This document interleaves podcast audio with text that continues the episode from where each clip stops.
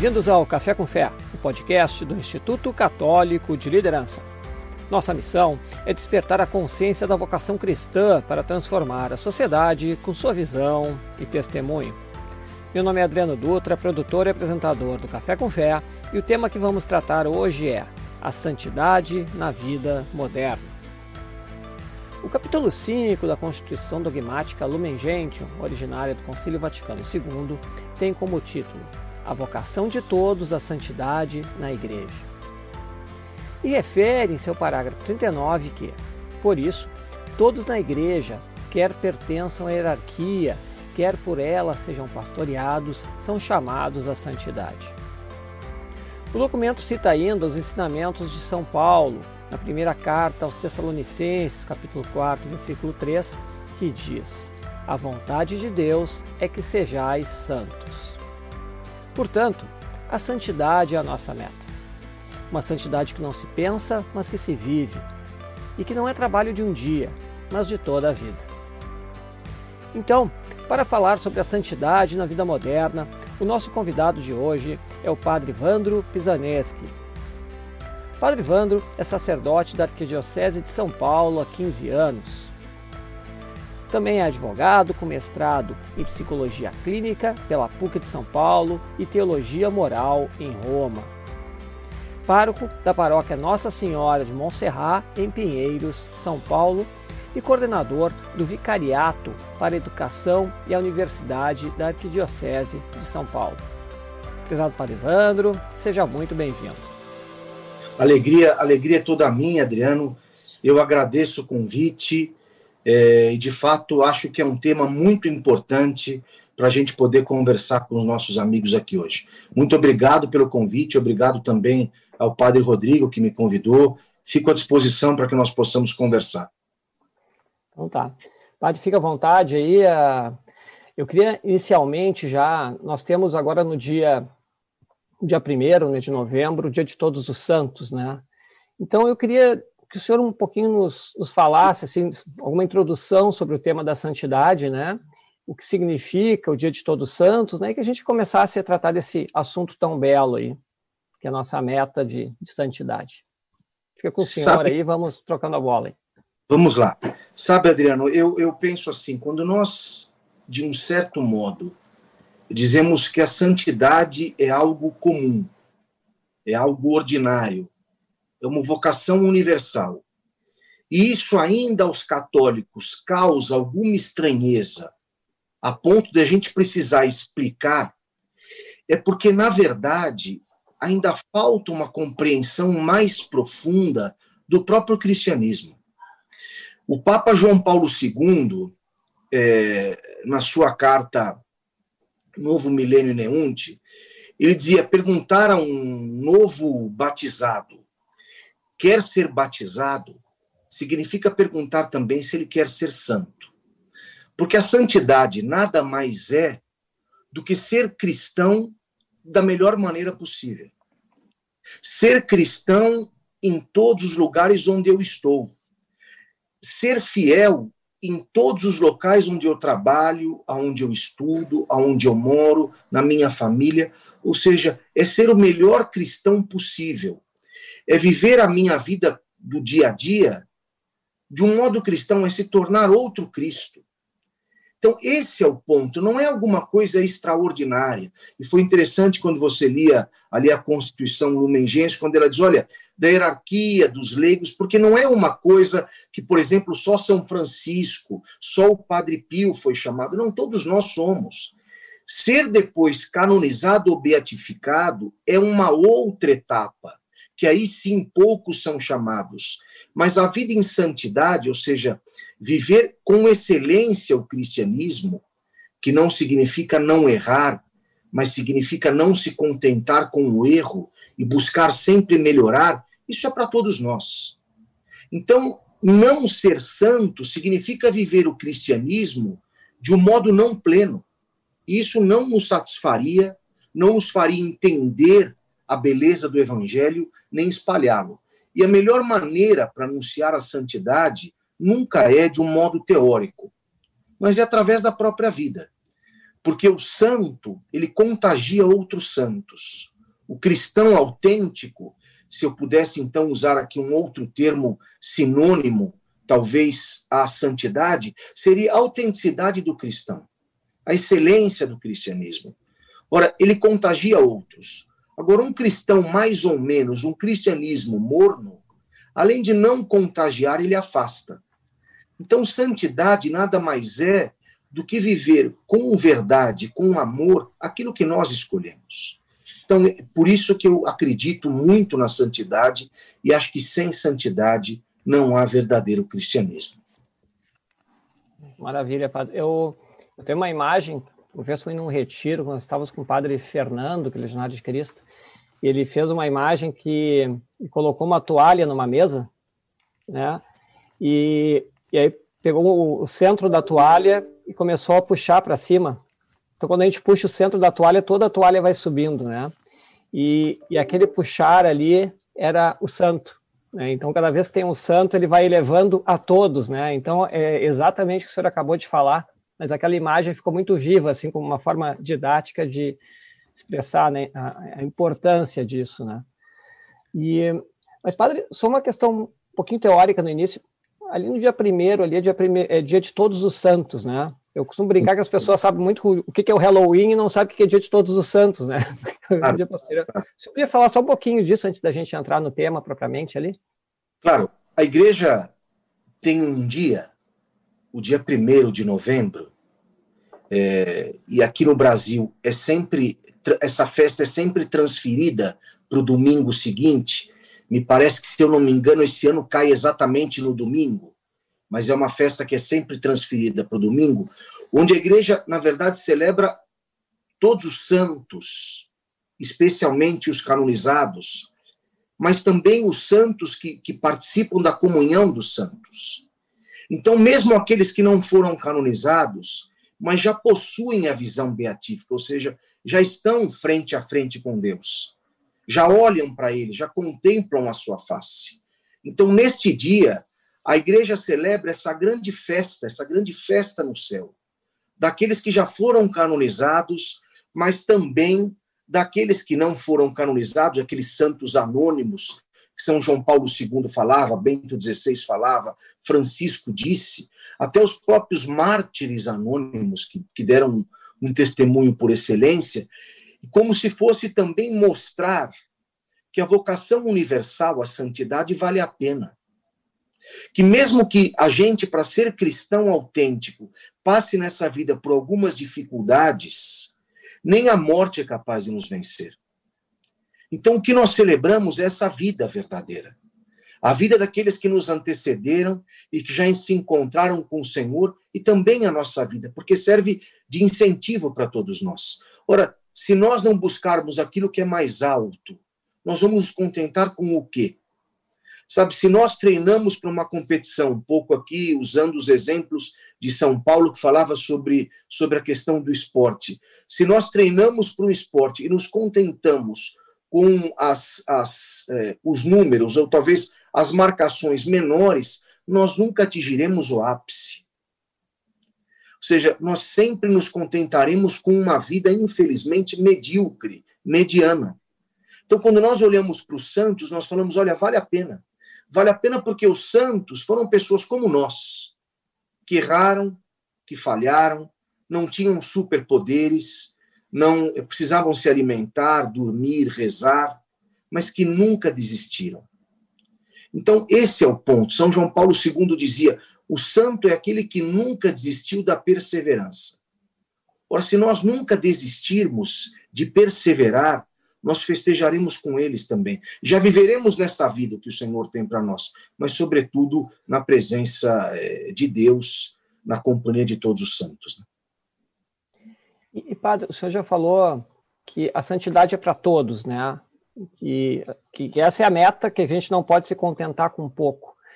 E Padre Rodrigo Hurtado, aqui do Instituto, também uma fala recente dele, ele, ele referiu que uma das maiores mentiras que existe, né, foi essa sensação que se criou de que a santidade não seria para todos, né, o que seria algo inatingível.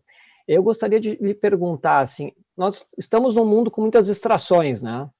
Então, é, é, internet, é prazer imediato, não há um pensamento de longo prazo, distrações. Qual o caminho para a santidade nesse nosso cenário, padre? Olha, Nosso Senhor deu a grande dica aos apóstolos, a Pedro, Tiago e João, no Monte das Oliveiras, quando eles se distraíram, quando o Senhor rezava e dormiram ou seja, deram uma, uma fraquejada.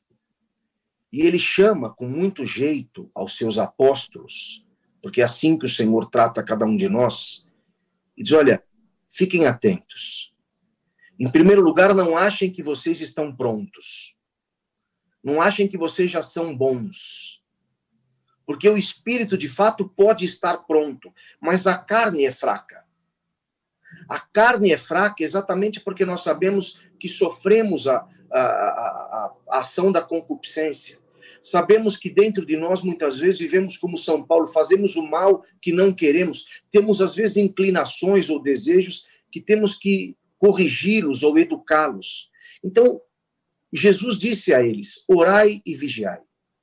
Ora, é, é muito claro como é que tem que fazer alguém, por exemplo, que é guarda noturno se não quer que, que ninguém assalte a casa? Precisa ficar vigilante.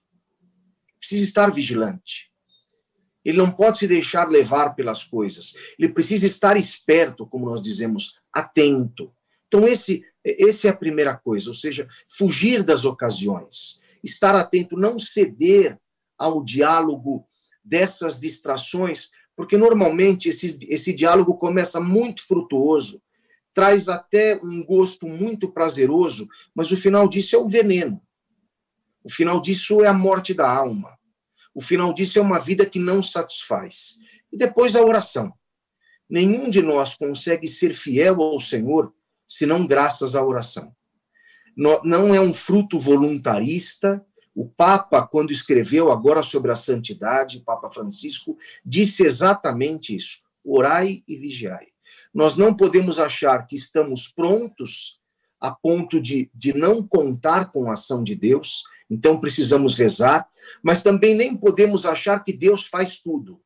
Que eu posso viver de qualquer jeito, porque, por exemplo, eu já sou padre, então eu não caio mais. Ora, te digo uma coisa que é forte aqui, mas Dom Bosco, nos seus sonhos, dizia que o pior lugar do inferno é dos padres. E isso acontece quando nós, padres, não vigiamos quando nós falhamos em algum ponto e não recomeçamos. Então, esse é o ponto: é recomeçar sempre através da vigilância e contar com a graça de Deus, que é ela verdadeiramente que nos motiva e nos encaminha. Né? Bem, e, e padre, assim, uh, se alguém lhe procurasse, assim, uh, pra, e o senhor desse esse caminho da santidade, Uh, o caminho das pedras passa exatamente pelo quê? Assim, passa pelos sacramentos, né, pelas virtudes, né? O que, eu penso assim? Ainda tem muita gente que tem esse pensamento mágico de que vou fazer o meu melhor, eu vou, eu vou só confiar na misericórdia, mas ser santo está muito distante, né? Então, por isso que eu estou insistindo um pouquinho. Qual é o caminho? É exercitar virtude? É sacramento? Que, como é que o senhor costuma ver essa prática? Para começar a entender o seguinte: santidade não é ir para o altar, porque isso não depende de nós. Não é sequer ser o intercessor de um milagre. Ou seja, não ache que você um dia vai rezar por alguém no velório de uma pessoa, aquela pessoa vai levantar. Quer dizer, não é essa, não é essa a ideia. A ideia é você ser cristão no seu ambiente da melhor maneira possível. Então, esse é o ponto. Se você não quer isso, é quase a ponto de dizer: olha, então o cristianismo não é para você. Porque o cristianismo é ser Cristo em todos os lugares. Então, não é esperar coisas extraordinárias, mas é viver o dia a dia, a normalidade, com excelência. Isso você espera de um profissional, porque você não vai contratar alguém e a pessoa vai te dizer: não, eu quero trabalhar aqui, mas eu quero me encostar eu quero me encostar, eu quero ganhar o dinheiro que a empresa vai pagar, mas eu não quero me doar ao máximo. Ora, desculpa. seja, não vai ser bom nem para você e nem para a empresa. A mesma coisa é o cristianismo. Não dá para você dizer, olha, eu quero ser um cristão não praticante. Eu quero ser um cristão meia boca, viu? Eu não quero muito comprometimento, eu não quero muita dificuldade. Ora, eu vou te aconselhar, não faça, porque não existe nada bom pela metade. Então eu te aconselho, procure outra coisa, ou reveja a tua vocação. Agora, o que é que nós precisamos fazer? Então, assim, em todas as coisas onde eu estou inserido, viver da melhor maneira possível. Ou seja, eu sou um pai de família, eu tenho que ser um ótimo pai de família. Naquilo que me compete, naquilo que eu sei. Eu sou um, um trabalhador, eu tenho que ser honesto no meu local de trabalho. A minha vida como profissional tem que procurar também a excelência, a competência. Porque um médico ele é reconhecido não porque ele reza Ave Maria na hora da cirurgia. Um médico ele é reconhecido pelo seu conhecimento e pela sua habilidade clínica. Agora, isso só não basta. O que, que você tem que fazer então? Você precisa ter uma vida de oração. Não dá para ser só um Pai Nosso e uma Ave Maria e achar que as coisas caem do céu ou de vez em quando acender uma vela. Não precisa ter uma vida de oração. E aqui sim entram, de fato, se possível, um diretor espiritual, ou seja, do mesmo jeito que nós procuramos um médico para fazer um tratamento, é, do mesmo jeito que hoje se fala muito em coach do ponto de vista profissional, do mesmo jeito que você procura um nutricionista para adequar a tua alimentação, não dá para procurar especialistas em tudo e dizer, não, mas na espiritualidade eu vou de qualquer jeito. Então precisa ter um diretor espiritual, alguém que de fato te ajude, porque nenhum de nós é, é, é autossuficiente. E depois é muito importante, olha, viver minimamente, é, mas a gente não pode buscar só minimamente, mas os sacramentos da igreja. Ou seja, o que, que a igreja me pede? Que pelo menos aos domingos eu participe de missa. É, que pelo menos uma vez ao ano, são os mandamentos da igreja, eu me confesse. Agora, se eu estou buscando só viver o mínimo, eu nunca vou atingir o máximo. Ora, é aquele aluno que estuda para tirar cinco para passar na média. Não vai passar. Não vai passar. Ou vai passar com muita dificuldade e não vai nem aproveitar a prova. Então, nós precisamos de algo muito concreto na vida material e espiritual. Eu preciso de disciplina na oração. Ter uma vida espiritual, momentos de oração. Por exemplo, aí, claro, você vai conversar com o diretor espiritual, mas participar dos sacramentos, ir à igreja, participar de cursos, ensinamentos, aprofundar a fé, porque ninguém ama o que não conhece.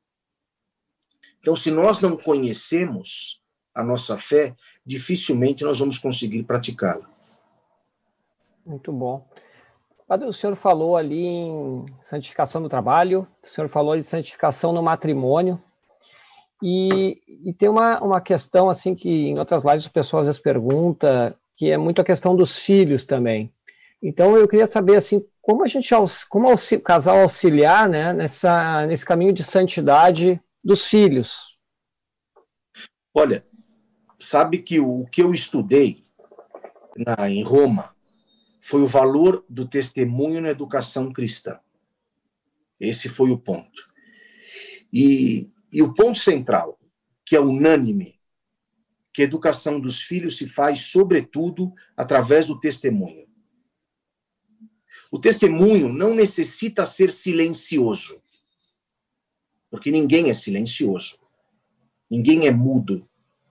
Mas ele não pode prescindir do exemplo. Então, para nós é, não adianta só colocar o filho na catequese. Não adianta só escolher teoricamente uma escola católica, que hoje muitas vezes é, precisa repetir. Às vezes é até melhor escolher uma escola que não é católica, porque as escolas católicas às vezes estão uma tristeza. Né? Mas é muito importante que nós tenhamos essa, essa, essa segurança de que na minha casa nós vivemos a fé. Na minha casa, a minha, a minha casa é uma escola da fé. Porque a família é a igreja doméstica. Ou seja, a, cate, a primeira catequese é dada em casa, quando os pais rezam juntos, o amor é ensinado quando os pais se amam. O perdão é vivido quando se perdoa dentro de casa. E quando se tem um momento para oração. Quando a missa se vai conjuntamente. Isso não quer dizer que o filho, teoricamente, vai seguir. Não, porque existe um, um, um pedagogo italiano muito bom, Giussani, que é fundador de um movimento católico que chama Comunhão e Libertação, é muito forte na Itália, em que ele diz: olha, nós trabalhamos sempre com risco educativo. Em qualquer situação pedagógica, você oferece e o aluno tem todo o direito, ou educando, de aceitar ou rejeitar. Mas nós devemos oferecer. Então, agora, se eu não ofereço, a certeza é que não tenho que ser aceito. Então, assim, se os filhos vão aceitar ou não, não depende dos pais. Agora, os pais têm o dever de apresentar, se eles acreditam nisso. Ou seja, precisam conhecer, precisam ensinar. Ora, Adriano, eu te digo, é, quem trabalha nas paróquias vem percebendo como as famílias vêm se distanciando da fé. É impressionante. Os casais que nos procuram hoje para marcar matrimônio já são casais de uma segunda geração sem fé, porque todos dizem, 95% diz, olha, a única pessoa na minha família que rezava era minha avó. Já vem de uma geração que quem está casando hoje, os pais já não tinham esse costume. Ora, os filhos ainda casam na igreja porque existe ainda uma tradição no ar. Mas do jeito que as coisas vão, daqui três ou quatro gerações, até essa tradição no ar se perde, como vento. Então, nós precisamos ter essa consciência. Não é a igreja só que, que, catequi, eh, que, que catequiza a pessoa. É, não é só a escola, aliás, não é missão primeira da escola, nem da, da própria igreja a catequese primeira. Isso vem da família. Se a família não vive em casa, o filho não viverá. Isso, isso é importante. Ou seja, se você quer, é mais fácil uma pessoa que acha impossível ser canonizada do que pais que não vivem a fé que o filho se torne um cristão autêntico. Porque aí, de fato, você precisa esperar que caia do céu. É um milagre. É mais fácil cair um raio. Porque, de fato, você não conta com o testemunho, não tem da onde vir, não vamos acreditar em coisa extraordinária. É interessante, né, é, é, Adriano? me permita dizer uma coisa: às vezes as pessoas são muito críticas em relação à fé, mas confiam muito no acaso, né, no extraordinário. Por exemplo, eu não educo o meu filho na fé, mas eu espero que um dia ele acorde rezando o Pai Nosso. Eu não educo o meu filho na fé, mas eu espero que esse menino, então, seja um menino bom, educado, que não, que não passe dificuldades na hora dos que acredite em Deus. Ou seja, não dá para acreditar. Se nós não fazemos o que é ordinário, ou seja, o trivial, o excepcional não virá. Né? Tudo bem.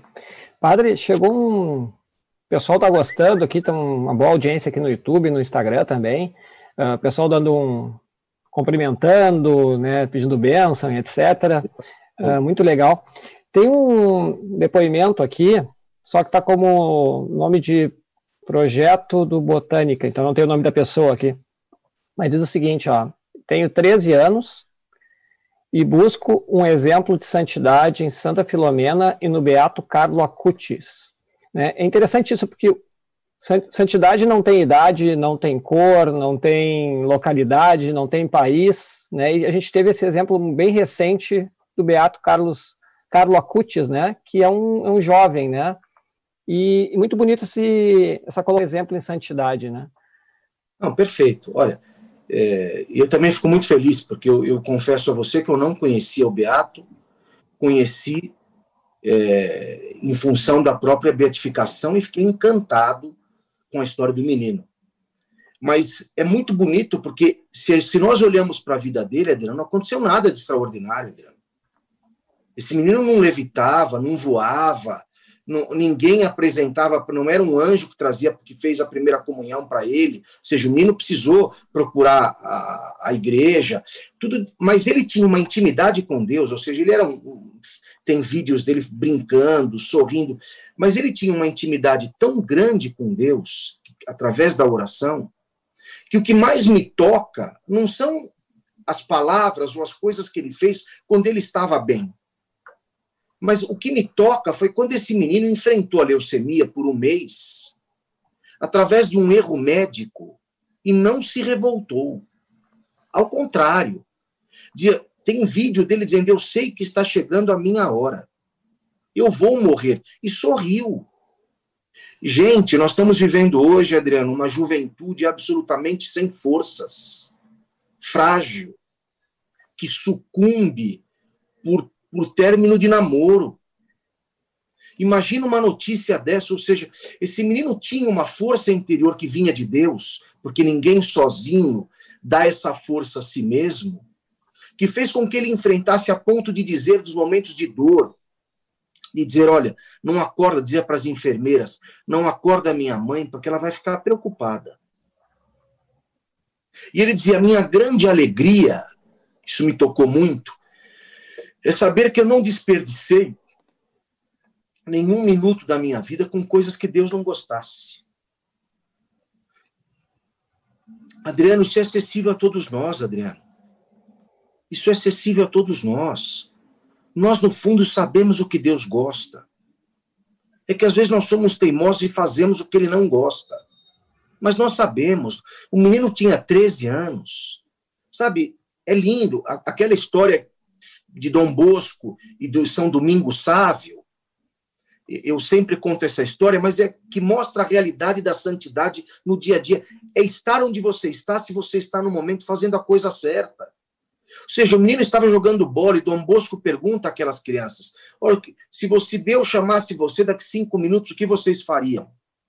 Um, uma das crianças disse: Eu vou buscar minha mãe, vou pedir perdão.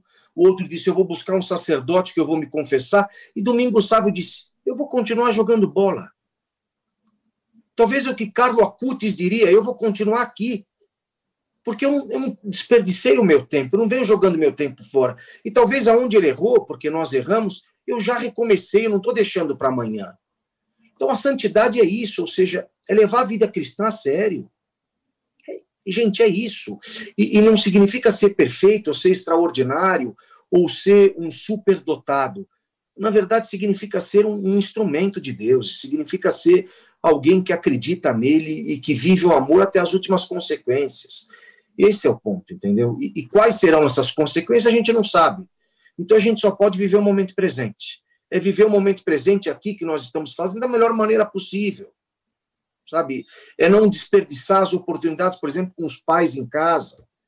Porque senão a gente acha que santidade é eu juntar um monte de alimento e levar para os pobres na rua, também é, mas não adianta nada se eu chego na minha casa e trato mal meu pai, a minha mãe, a minha esposa, o meu filho, o meu marido, a minha avó. Ou seja, santidade é, é ser, é ser Cristo, né? Então, é, é isso que nós precisamos buscar todos os dias. Né? Ah, muito, muito bonito, padre. Ah, o depoimento que nós tivemos ali foi da Maria Vitória. Ela mandou o nome dela agora. Aqui, Vitória, eu sou seu fã. Porque se com 13 anos, querida, eu tivesse a condição de escrever o que você escreveu, eu não tinha perdido tanto tempo na minha vida. Que Deus te abençoe continue nesse caminho, porque você vai se fazer bem e vai ajudar a muita gente. É maravilha, padre. Uh, tem pessoal, bastante gente se manifestando aqui também. Uh, a Marcela, que agora no Instagram também, fala que linda a história de Carlos Acutis e Carlos Acutis, né? E que ele ore por nós, e que interceda por nós. Ana, Anitta fala que família é o berço da igreja, né?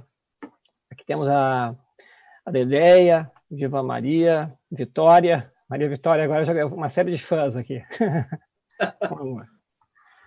Muito legal. Uh, para falar nisso, nós temos vários santos contemporâneos, né? Eu acho que nessa, nessa nossa busca de mostrar que a santidade é para todos e que é atual, né? Nós temos muitos santos contemporâneos, né? Desde São Padre, Padre Pio, né? Já na, uh, na no, período ali dos anos 40, né? Mas mais recentemente João Paulo II, uh, ah, Santa Dulce dos Pobres, Santa Teresa de Calcutá, recentemente o, o Beato Carlo Acutis, né? Tem algum santo que lhe, lhe toca mais, ou que o senhor tem uma alguma devoção maior? Olha, eu tenho eu tenho alguns santos que na minha vida são são muito importantes, né? É, eu tenho, por exemplo, o Padre Pio como um diretor espiritual. Porque eu acho que o Padre Pio, como sacerdote, viveu buscando a plenitude todos os dias e nunca desistiu, mesmo diante das maiores contrariedades. Então, então o Padre Pio para mim é um exemplo, é um exemplo a ser seguido de oração, de sacerdote. Tem João Paulo II, também um outro exemplo de vida ordinária. Ele foi um padre do melhor jeito que ele pôde, depois ele foi um bispo do melhor jeito que ele pôde, e ele foi depois o papa do melhor jeito que ele pôde.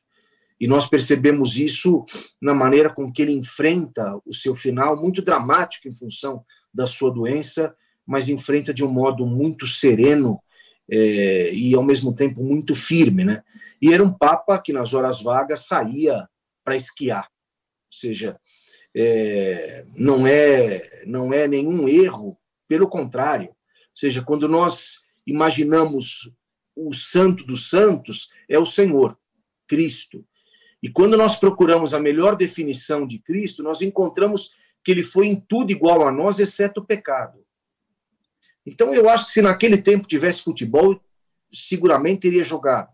Quer dizer, não teria, não sei se seria bom de bola, porque não era porque é Cristo que sabe tudo, entendeu? Mas acredito que também não brigaria, não sairia na bolacha com os caras. Mas, por exemplo, eu imagino, imagino ele ajudando o pai. Talvez ele nem tenha sido o melhor carpinteiro, porque o pai dele era mais conhecido que ele. Mas eu não fico imaginando Jesus fazendo corpo mole. Então, ou seja, eu acho que Cristo é para nós o primeiro exemplo. E depois nós vamos nos identificar. Por exemplo, Santa Teresinha do Menino Jesus é a vida mais simples que qualquer ser humano pode se identificar. A ponto das irmãs e de quem convivia com ela dizer: Meu Deus, essa mulher não fez nada a vida inteira. Ela foi aqui, ó.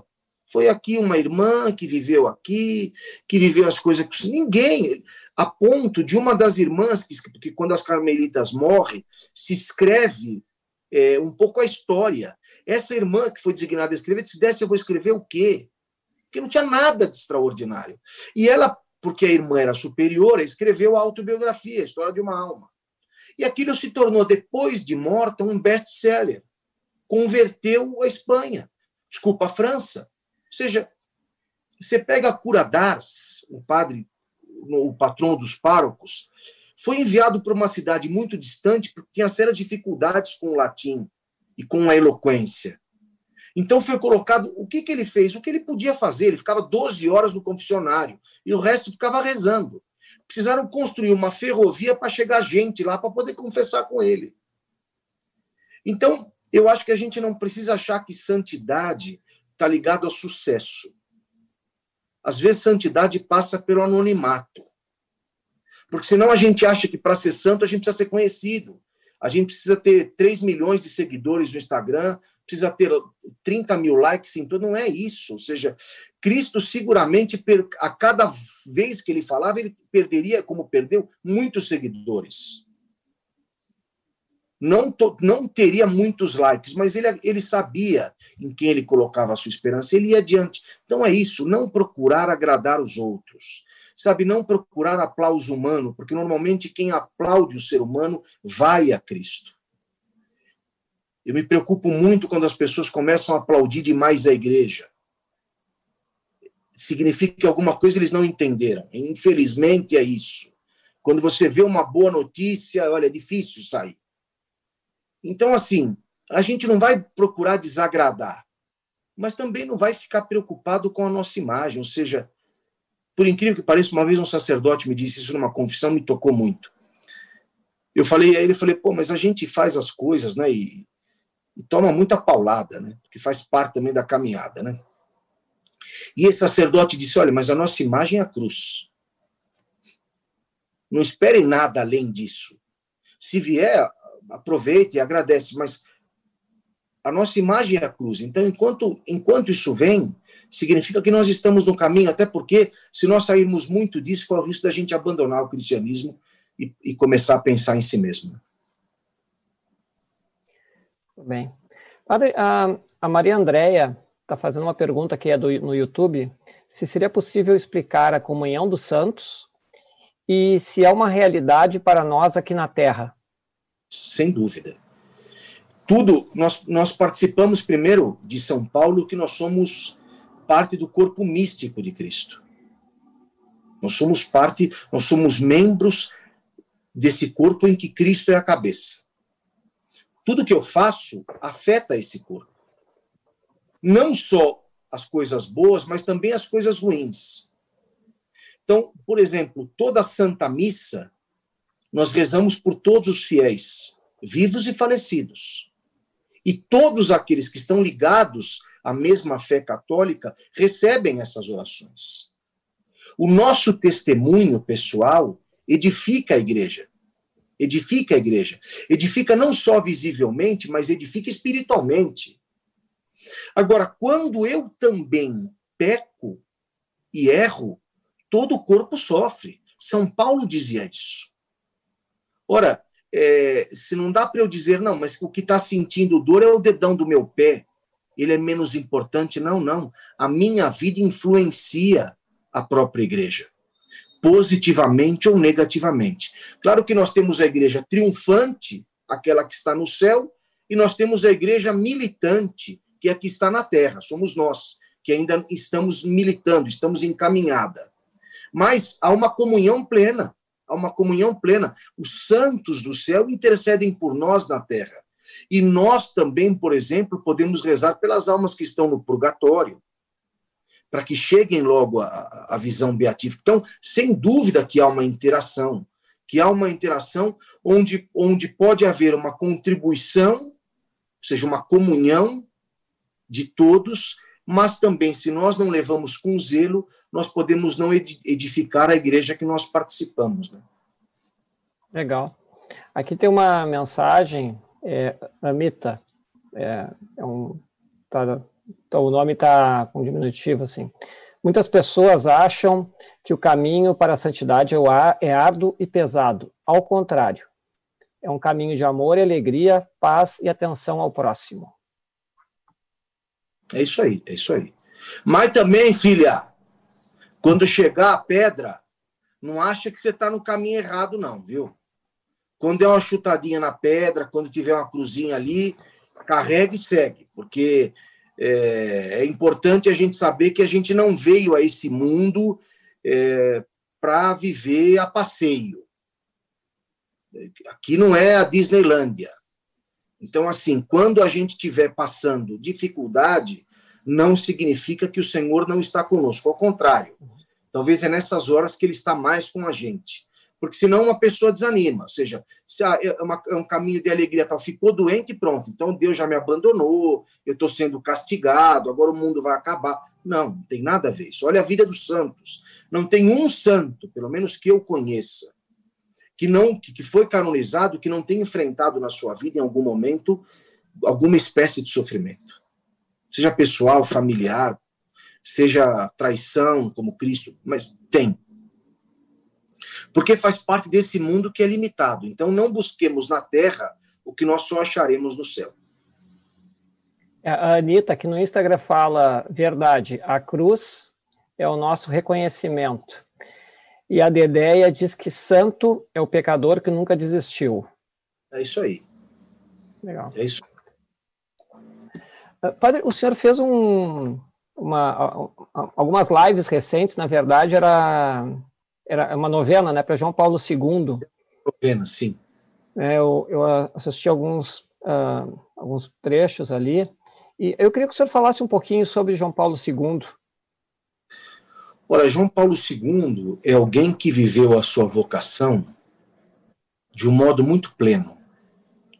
Primeiro, porque enfrentou a ditadura comunista na Polônia, é, sentiu o chamado ao sacerdócio e precisou fazer quase que um seminário clandestino, escondido, porque os comunistas não permitiam.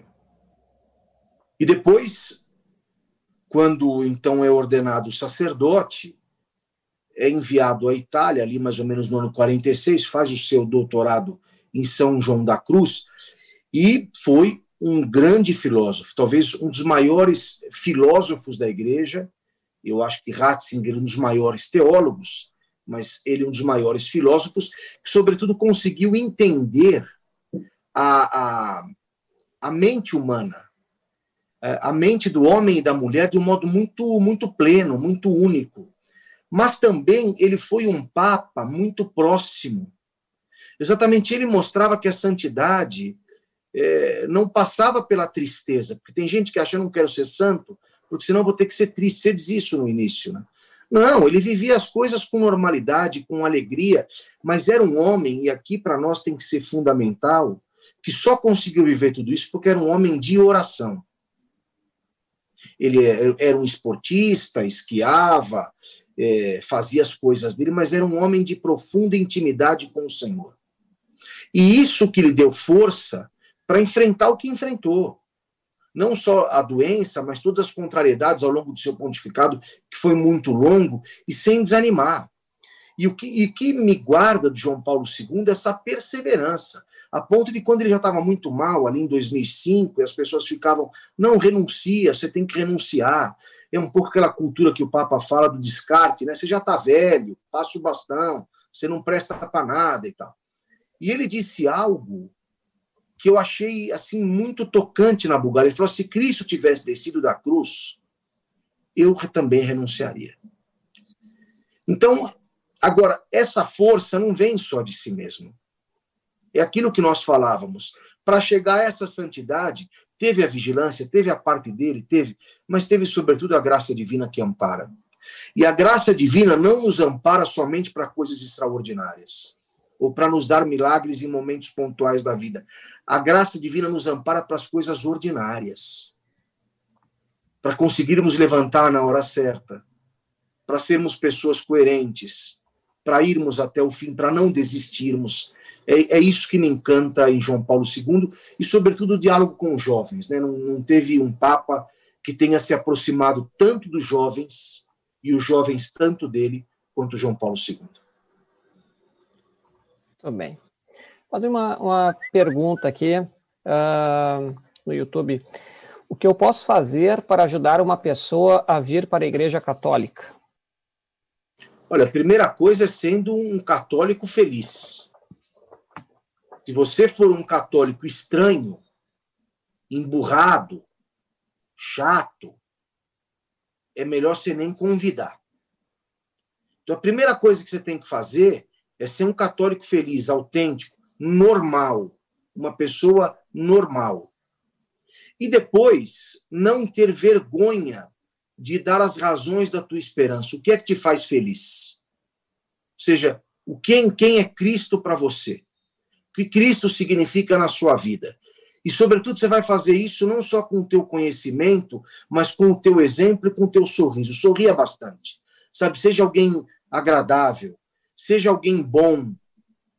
Porque eu sei de muitos exemplos, Adriano, que as pessoas disseram, sabe, especialmente os maridos, né? Porque marido adora não ir para a igreja. Né? Marido tem uma, um dom de deixar só a mulher ir, é uma coisa específica de marido, né? Porque talvez acha que não precisa disso, que ele já está em outro nível, né? Que ele já atingiu um grau e tal. E, e, e, eu lembro muito um testemunho de um cara que disse assim: minha mulher sempre falava para ir para a igreja com ela na missa, mas eu não tinha a mínima vontade, aquilo me cansava. Ela ficava, vamos, vamos, não aguentava mais. Falou, mas quando eu perdi minha mãe, ela foi a única mulher que não perdeu a paz, que se manteve do meu lado, que foi um esteio. E ali eu quis experimentar o que ela experimentava e o que a fazia firme daquele jeito. Então é isso, ou seja, não tem uma regra, não tem uma receita, senão eu, vende, eu seria o homem que venderia mais livro no mundo, entendeu? Mas como é, como é que Cristo atraía? Através da vida, transbordamento. O Papa, o Papa o Papa João Paulo, o Papa Francisco diz por atração. O cristianismo cresce por atração, por transbordamento de vida, transbordamento de amor. Então, seja, pratique a tua fé. Quanto mais católico, autêntico e feliz você for, mais as pessoas vão querer saber o que é que te, quais são as razões da tua alegria. Tudo bem. Padre, tem uma pergunta aqui. Uh, o senhor já tratou um pouquinho antes, mas eu vou fazer porque é importante. A Tereza pergunta: como faço para meus filhos voltarem a ir à missa? É, nesse período de missa online, eles acham que substitui a missa presencial. Olha, é, se você está dizendo para voltar à missa em época de pandemia, é uma coisa. Agora, se eles não estão indo na missa definitivamente, é outra. Mas a primeira coisa que eu posso fazer é o seguinte: não sei a idade dos teus filhos. Enquanto você puder levá-los, leve-os. É a mesma coisa a escola. Enquanto você puder fazer os teus filhos estudarem, faça. Se eles chegarem à, maturidade e não quiserem frequentar a escola, ou desculpa, a universidade, você não pode colocá-los com uma, um, uma corrente e amarrar na cadeira, não dá. A mesma coisa na igreja, ou seja, seja você uma pessoa de fé, leve os teus filhos, sobretudo procure algum lugar onde exista outros jovens, porque só um jovem, dizia João Paulo II, para evangelizar outro jovem, se ele vai lá e todo mundo que tem é da sua idade para cima, dificilmente ele vai voltar lá, porque ele não tem estímulo. Ele vai, deixa eu viver mais uns 50 anos, depois eu venho aqui. Então, assim, o importante é que você tenha outros jovens, procure alguma coisa que ele se interesse e não reze por ele. Porque muitas mães conseguiram levar os filhos através da oração. E, e aceite, nesse primeiro momento, a contrariedade, se ele não quiser ir. Continue sendo uma excelente mãe, continue sendo uma pessoa que ele pode confiar e não se culpe se eventualmente ele tiver alguma dificuldade na fé ou não quiser aceitar. Não tem como obrigar e também não tem uma receita pronta, mas é o testemunho de vida, é a oração, é a presença dos pais na, na igreja. Muito bom. Padre, nós somos pessoas diferentes, né? Nós temos temperamentos diferentes, né? Todos nós sabemos, né? E o caminho de santidade ele é único, mas ele possui várias vias. Né? Então, assim, a, a, santidade, ela, em cada pessoa, ela se alcança de uma forma diferente, né? Tá correto isso, né? Claro, claro. Ou seja, eu, eu para eu ser um, um sacerdote santo, eu preciso ser um pároco zeloso na paróquia Nosso Senhor do Monte Serra de Pinheiros, como nós falávamos aqui. Só tenho eu de pároco no mundo inteiro, porque aquela paróquia é única. Ou seja, as realidades e os desafios que eu vou encontrar ali, embora eu possa eu posso até dividir com compartilhar com alguns amigos, mas é única dentro da minha vida. A minha bagagem, a minha história de vida diante dessas dificuldades também é única. A minha, a minha relação familiar, ou tudo aquilo que me cerca também é único. Então eu tenho que fazer o meu melhor possível dentro da minha história. Ou seja, Deus não aniquila a história de ninguém. É, a gente não se formata, não. Porque se a gente for se formatar, a gente deixa de ser o que a gente era e aí perde completamente o sentido. Mas nós acreditamos que Deus ele supõe a natureza e também aperfeiçoa. Então não é que você vai deixar de ser você, mas você tem que ser você melhorando a cada dia. Não dá para você falar ah, como é que está a tua fé. Está a mesma de 10 anos atrás. Então ela está um lixo. Ou seja, dizia um monge é, que dizia uma coisa muito forte, ou seja, na vida espiritual, quem não avança retrocede. Aquele que tem a mesma fé, sabe, água com açúcar, xoxa, de 30 anos atrás, é muito perigoso. Esse é o morno, esse é aquele que qualquer, sabe, que acredita em outras religiões, que busca outras coisas, porque ele não conhece nem a fé dele, aí não dá. Então, assim, o que, que dizia São Pedro de Alcântara? Se eu quero um termômetro da minha fé, eu preciso ver se eu estou melhorando como pessoa. Então, para eu perceber se a minha religião está fazendo bem, é se eu, se eu estou me tornando uma pessoa melhor, um cristão melhor, dentro da minha realidade específica. Não só na igreja mas em todos os lugares onde eu estou inserido. Eu, eu, eu, costumo falar também que na nossa vida que a gente faz, né? Nós estudamos faculdade, graduação, pós-graduação, né? A gente estuda para a mente, estuda para o trabalho, né? Fazemos exercício físico, né? Mas às vezes, como adultos, queremos responder perguntas, respostas e perguntas de adultos, né? Com respostas que nós tivemos lá na, na catequese, né? Então é isso, as perguntas não, não cabem, eram respostas para crianças e que hoje a gente tem outras necessidades, né? Então essa questão da, Tereza perguntou de como os filhos adolescentes dela voltar para a missa, né? Ela respondeu, eles são é 14, 16 anos, né? Mas na verdade o quanto os católicos adultos têm que voltar para para as missas e para a formação também, né? Para conseguir conhecer melhor a sua própria religião, né, padre? Oh, isso que você falou é perfeito, entendeu? Se um filho te pergunta ah, por que que não pode usar camisinha, um exemplo e você responde, eu não sei, cala a boca, vai sentar, a chance do teu filho não seguir é aproximadamente 99,7%. 0,3 eu atribuo a graça, porque para Deus nada é impossível. Mas, ou seja, se nós não sabemos dar resposta aos filhos, não adianta. Então, é, São Pedro dizia, dar as razões da esperança, perceber que há uma lógica, não pode existir o argumento de autoridade. Faz porque eu estou mandando, acredita porque alguém falou. Isso não existe, gente. É, é, é perfeita a sua colocação.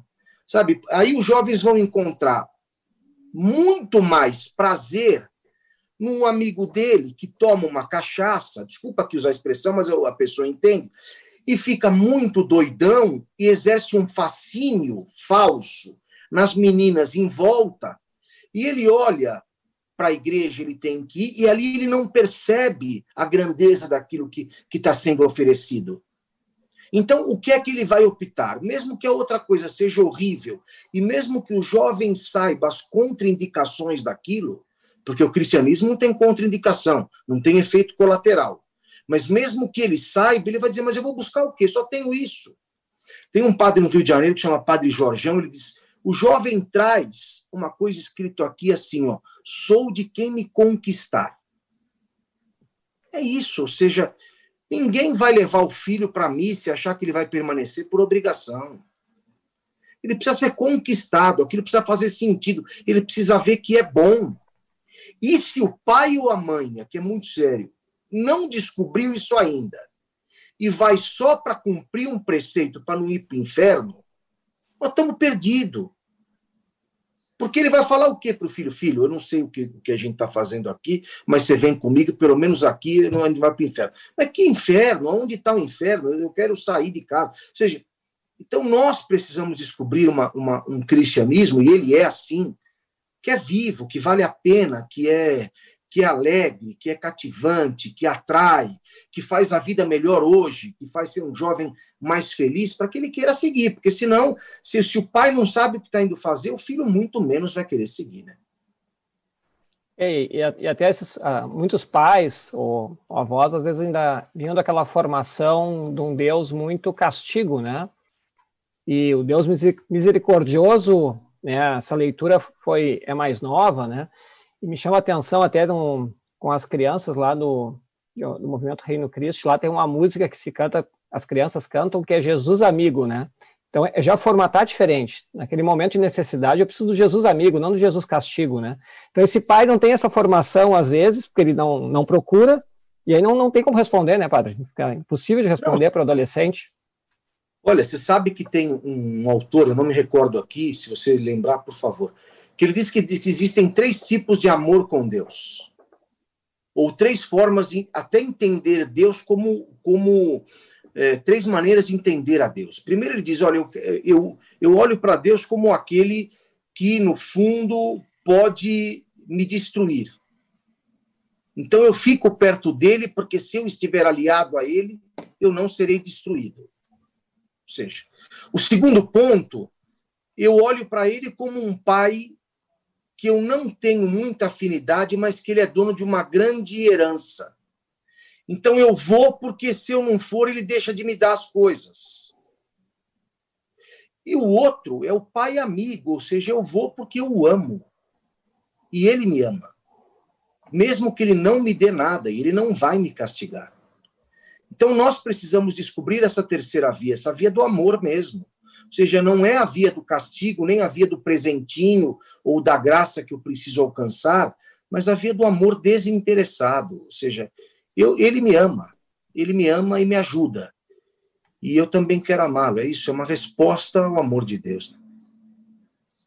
Eu, nós fizemos uma live recentemente sobre o Beato Carlos Acuti, né, com o Frei, que até estava lá na casa, na casa dos pais, né, ele contou um, uma passagem que foi interessante, né, que o, o Carlo Acuti, né, Acuti estava passando na rua e viu uma, uma fila de jovens para entrar numa boate, né, e que ele ficou ficou incomodado com aquilo, até irritado, né? Foi essa. Porque assim, por que, que a fila é tão grande aqui e eles não sabem que estão perdendo lá que a Eucaristia está lá vazia, né? Assim como o Papa já tinha falado, né? Que a, por um lado os, os consultórios psiquiátricos, etc., estão cheios, né? E a confissão está vazia. Então essa, essa procura é, é complicada mesmo, né, Padre? Sem dúvida, sem dúvida. Vale mais uma pergunta agora do YouTube aqui, né? Que a gente já tá, daqui a pouco já está encaminhando para encerramento, mas não vamos deixar fora as perguntas aqui. Da Luísa. Meu filho migrou para outra igreja. Hoje está com 36 anos, tem, tem a família dele. Uh, está sempre falando uh, em voltar para a igreja católica e sempre acabamos discutindo. Uh, minha filha fala que tem que deixar que Deus. aí não está completo aqui. Essa situação aqui, às vezes o senhor falou a, a mulher vai na missa e o marido não vai, ou aqui nesse caso aqui o filho acabou migrando para uma, para uma outra igreja protestante, eu não sei qual, né, evangélica, etc. Qual a orientação para essa pessoa aqui, padre? Olha, mais uma vez eu te digo, seja feliz sendo católica e tenha convicção da tua fé eu acho que isso pode impactar o coração do teu filho. E, e se não impactar, reze por ele, para que ele seja um excelente cristão. É, talvez, é, por alguma falha nossa, ele não tenha encontrado Cristo conosco. Né? E, espero que ele encontre verdadeiramente a Cristo e seja fiel a Ele. Se ele for acredito que, que essa busca dele continuará. Pode ser que um dia ele volte. Mas se não voltar, nós continuamos rezando por ele, para que ele seja fiel ao seu propósito e seja feliz. É, a gente não tem como determinar ou mandar na vida das pessoas, né? Até porque o cristianismo é uma escolha. E se ela não é total, ela, ela, é, ela é muito perigosa, porque uma hora a pessoa, de fato, busca outra coisa. E eu acho que, por talvez, o que nós precisamos, então, vendo esse exemplo, é sermos pessoas melhores. Porque muitas vezes nós não estamos dando testemunho da fé católica. Talvez ele não tenha encontrado pessoas que deram testemunho, talvez nós não demos. Ele até tenha encontrado conosco alguma vez e o nosso testemunho não o atraiu é, quando perguntaram à Madre Teresa o que, que ela mudaria na igreja, ela diz: eu começaria por mim mesma, né? Uhum. Então eu acho que esse é o ponto. Eu acho que nós precisamos ser católicos melhores, viver o cristianismo com mais autenticidade, buscando a santidade. E aí tenho certeza que nós perderemos menos pessoas e nós teremos menos divisões. E, e, e lembrando que a, a, a igreja é um tesouro, né, padre? Então, assim, esse testemunho que o senhor está falando, às vezes inadequado, é do esposo, é, pode ser do pai, pode ser do sacerdote, pode ser no, nosso perante um amigo, né? Na verdade, o testemunho é permanente, né? E, e às vezes é isso, a pessoa enxerga né, o, isso que lhe desagradou, lhe decepcionou. Acho que a palavra que as pessoas. O problema com a Igreja Católica às vezes não é o desagrado, é a decepção, né? Porque esperam a perfeição, só que não buscam a perfeição na igreja, buscam nas pessoas que a compõem, né? E aí fica complicado, né? Porque as pessoas são falhas, né? Exatamente. Aí você disse tudo, ou seja, é, nós temos que, que buscar Cristo, né? E, e, e olho fixo, olhos fixos nele, né? Esse é o ponto muito interessante que eu acho que nos ajuda. Ou seja, mas eu acho que nós precisamos nos preocupar menos com os outros. Eu acho que a gente só deve começar a se preocupar com os outros quando a gente já tiver atingido um nível de espiritualidade razoável. Então deixa para lá, ou seja, não vamos julgar, vamos viver. Tenho certeza que outras pessoas perceberão isso e nos seguirão, né? A gente fica triste, mas, mas o importante é, é, é dar o exemplo, é seguir o caminho e, e acreditar que Cristo também olha para todos nós, né? Muito bem. Padre, a, a, Fátima faz uma pergunta que o que o senhor acha de outras religiões? E aí eu queria só em, engatar uma pergunta junto. Uh, os protestantes têm uh, uma restrição em relação à questão dos santos, né? O senhor conseguir nos explicar um pouquinho também?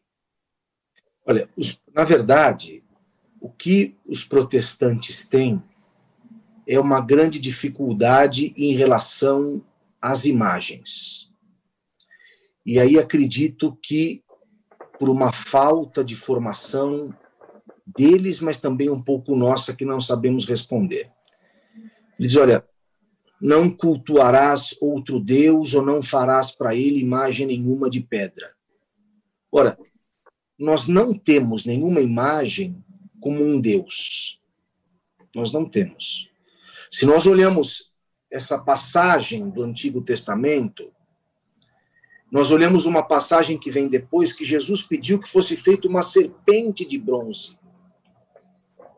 Deus pediu, desculpe. Aqueles que olhassem para a serpente não morreriam do veneno. Não era um Deus, era um instrumento. Então, quando eu vejo a imagem de um santo na igreja, eu estou olhando para uma fotografia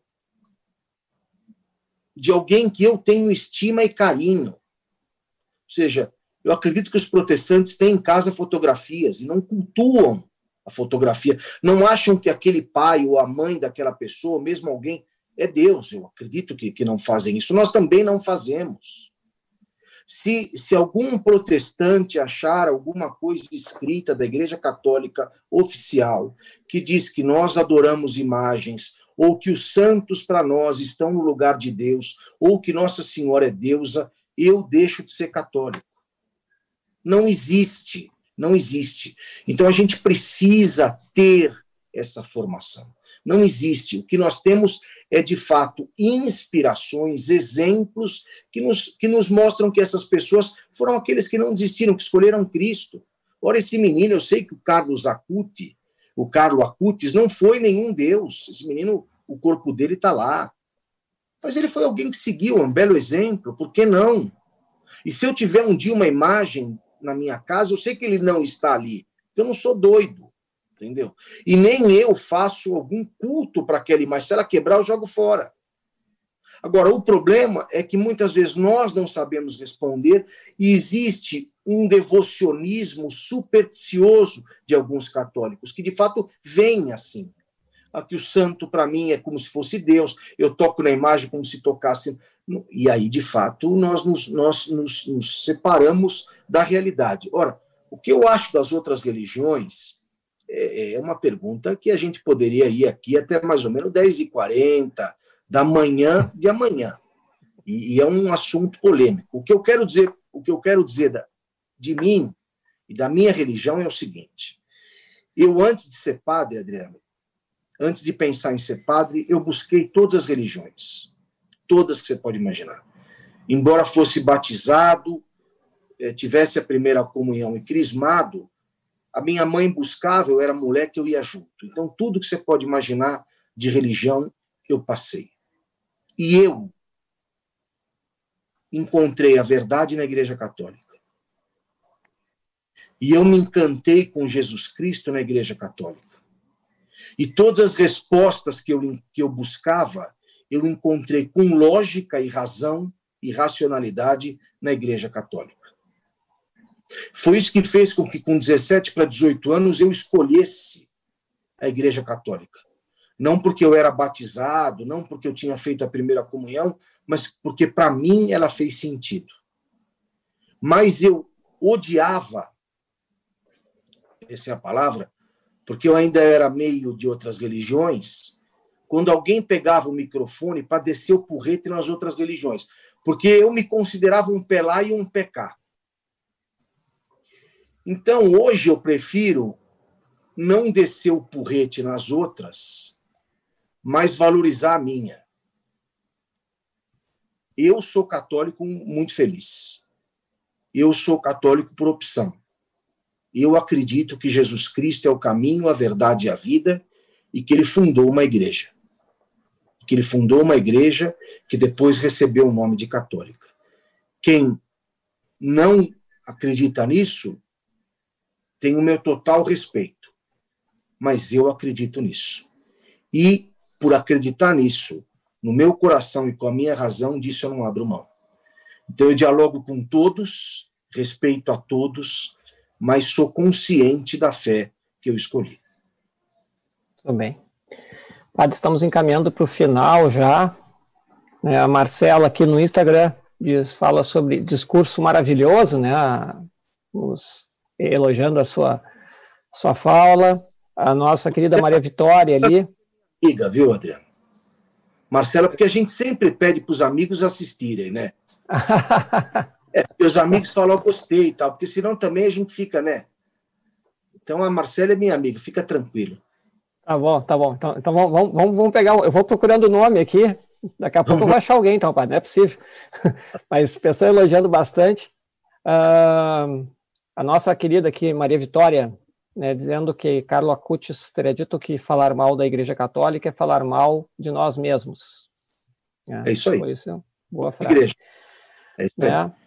Uh, o Davi, muito obrigado, foi excelente, construtivo. E tem uma pergunta só de ordem prática, uh, antes do nosso encerramento também. Uh, a Maria Vitória, que é outra Maria, outra Maria, Vitória, né? Ela está perguntando se quando uma imagem quebra, se nós podemos jogar fora no lixo, mesmo se ela tiver, tiver, tiver benta, ela colocou aqui. Sim, essa é uma boa pergunta. Agora, não existe nenhum lugar no mundo que ocupa espaço físico para guardar todas as imagens quebradas. Não existe. Nós teremos que criar quase que um outro planeta. Então, o que é que nós fazemos? O que é que eu sugiro? Para que isso não cause confusão na vida das pessoas, ou mesmo às vezes para aqueles talvez os mais idosos, que ficam muito chateados com isso, eu aconselho a quebrar a imagem, ou seja, deixa-se desfigurar, ou seja, não, não parecer mais aquela imagem, e aí sim pode jogá-la fora. Tudo que é bento, se for possível ser queimado, é melhor, porque se desfaz. Mas uma imagem é muito difícil ser queimada. E eu também não posso dizer que, que todo mundo vai conseguir enterrá-la. Até porque ela possui um material ali que se é de plástico, por exemplo, aquilo vai fazer mal para o meio ambiente. Não acredito que Deus queira isso. Então, eu acho que vale a pena você eh, desfazê-la, destruí-la, porque de fato é só uma imagem, como se fosse uma foto. Ora, alguém traz uma foto e diz, padre, o senhor abençoa a foto da minha mãe? Eu faço isso com o maior prazer. Mas se essa foto perdeu a cor, rasga a foto e joga fora. Você não está jogando fora a bênção. A única coisa que não pode ser jogada fora em hipótese nenhuma, é, ou no ralo, por exemplo, é água benta e os sacramentais, por exemplo. Claro que as pessoas não vão ter isso, mas, por exemplo, um óleo bento. Isso nós queimamos. Ninguém joga na água benta, ninguém joga na, na torneira, você joga na terra, na planta, porque ali aquilo, entendeu? Agora, quando é questão de imagem física, quebra, é, e depois se desfaz. Muito bem. Padre, foi uma, uma alegria muito grande, né? Uh, nós temos que partir para o encerramento, mesmo questão de tempo, né? Antes das minhas chamadas finais ali, que eu tenho uns avisos, eu quero convidar também as pessoas para o próximo uh, Café com Fé. Uh, se o senhor quiser deixar alguma mensagem final, seria uma, uma alegria. Olha, eu quero, eu quero dizer a vocês o seguinte: sejamos católicos autênticos da melhor maneira possível. Porque quanto melhores nós formos, mais plenos nós seremos. E santidade rima com felicidade. Ou seja, ser santo significa ser fiel ao cristianismo ou a Cristo que você escolheu. E quanto mais fiéis a Cristo nós formos, mais felizes, mais plenos nós seremos, porque o nosso coração estará mais cheio. felicidade é um coração saciado, isso, isso eu não tenho dúvida. Então, fa façamos assim, ora, vale, vale a pena. É, eu não lembro que Papa falou, se foi, se foi São João Paulo, acho que foi São João Paulo II. Diz, olha, mesmo que todo mundo é, é, negue aquilo que nós falamos, mesmo que todo mundo se volte às costas, mesmo que a gente tenha que ficar só em 12 de novo, como no início, não voltemos, porque a gente sabe em quem a gente colocou a nossa esperança e não há nada fora de Cristo. Não há nada, não há ninguém maior do que Cristo. E peço que vocês rezem por mim, para que eu seja fiel, para que para que eu possa cumprir aquilo que Deus me pede e como dizia querida Madre Teresa de Calcutá, para eu não atrapalhar. Porque o santo é aquele que, que não atrapalha. Se ele não atrapalha, Deus faz a maior parte. Agradeço o convite, Adriano, agradeço o Padre Rodrigo e desejo a vocês, de fato, uma boa caminhada, que a gente possa sempre motivar outras pessoas a conhecerem a beleza do amor que nós conhecemos. Muito bom, Padre. Nós que agradecemos. E até uma das ouvintes aqui colocou, deve ser sua paroquiana, que ela disse que, eu só perdi o nome agora, mas que ela disse que gosta muito que no final da missa, etc., o senhor fala em para rezarem pelo Senhor, né? Exatamente. Então, então, uma alegria. Muita gente aqui elogiando, agradecendo, lhe pedindo uh, bênçãos, né? Uh, e você que está no, no YouTube, né? Eu peço ali, colabore conosco ali, curta o nosso canal. Muita felicidade sobre agora, durante a transmissão, que chegamos a, a mil pessoas assinando o canal. Então, obrigado você aí que foi nos ajudando a levar o número aí. Então, não esqueça, antes de ir embora, ali, curte o canal e vai estar tá recebendo nossas notificações das outras lives, né? E alguns avisos, então, né? Se você gostou dessa live, eu quero lembrar que isso aqui é um podcast. Então, na verdade, todo esse conteúdo ele vai estar disponível no YouTube para assistir, mas também vai estar disponível em áudio no podcast Café com Fé. Então, você procura no Spotify ou na Apple Podcasts o Café com Fé, e lá tem todos os episódios anteriores, 22 episódios anteriores, com diversos temas, e uma live melhor que a outra. Uma maravilha. Então, convido para vocês para assistirem. Convido também para baixar o aplicativo de meditação católica Seed Time, S-E-D-T-I-M-E, tá? Baixa o aplicativo, o app, tem as meditações católicas, e a novidade que nós tivemos agora, três semanas atrás, é que o nosso podcast, Café com Fé, também está dentro do aplicativo. Então, é outra forma de você ouvir de novo ou até compartilhar. Né? Gostou dessa live com o Padre Vandro, quer passar para alguém, acho que é importante que alguém ouça o que nós conversamos hoje, pode passar via podcast também, é uma forma muito interessante da gente ouvir, tá? E o convite para o nosso próximo Café com Fé, né? Vai ser um Café com Fé muito especial, será no próximo dia 5 de novembro, às 20 horas, nesse nosso mesmo horário, né? E nossos convidados serão o padre Patrick Walsh, que é legionário de Cristo, e o médico Ricardo Freda. Né? Então, os dois vão falar sobre o tema envolvendo a questão da saúde mental uma visão envolvendo espiritualidade, mas também neurociência. Então não perca, vai estar excelente nosso próximo Café com Fé. Então é isso. É, eu quero agradecer a todos, desejar uma boa noite, que fiquem com Deus. Assim encerramos. E, Padre, se puder nos dar uma bênção, é, eu lhe agradeceria para o nosso encerramento, por favor. Claro. O Senhor esteja convosco. Ele está no meio de nós por intercessão de todos os santos e santas de Deus, daqueles que estão na presença do Senhor e são anônimos. O Deus Todo-Poderoso vos abençoe, vos guarde e vos dê a sua paz. Em nome do Pai, do Filho e do Espírito Santo. Amém. Muito obrigado. Boa noite a todos. Até a próxima. Fiquem com Deus. Obrigado por escutar este episódio do Café com Fé, o podcast do Instituto Católico de Liderança, que quer levar de um jeito simples e dinâmico a visão católica a respeito dos desafios do mundo. O mais importante para nossa equipe é tratar de temas de seu interesse. Nossa intenção é contribuir com opiniões e pontos de vista que possam enriquecer e iluminar seus caminhos. Assim, sua contribuição é essencial seu feedback ou sugestão de algum tema específico será sempre muito bem-vindo. Não deixe de escrever o nosso e-mail contato arroba líderescatólicos.org. Sua opinião é muito importante. E se gostou desse capítulo, compartilhe com seus amigos. Abraço e até o próximo encontro.